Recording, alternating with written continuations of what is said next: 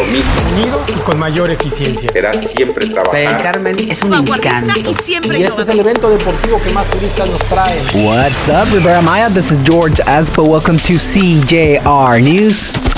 A man in the municipality of Playa del Carmen was electrocuted to death after he became entangled in cables when he tried to flee through the roofs of the InHouse irregular subdivision after beating and burning his wife and daughters. Trash from hotels in Holbox will help generate electricity. The plant that is being analyzed together with the CFE will solve two problems for Holbox waste management and power outages.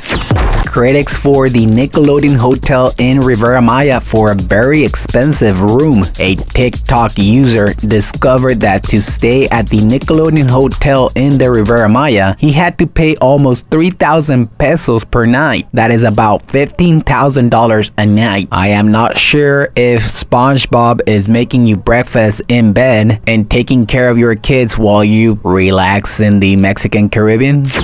Back to classes in 100% of the schools will be until December. In Cancun and the northern zone, schools where there are already some type of face to face activities are repair first. Thank you for listening, CJR News. This is George Espo. You can find me on Instagram as ESPO underscore MX. Don't forget to subscribe to our podcast on Google, Spotify, and Apple. Thank you and goodbye.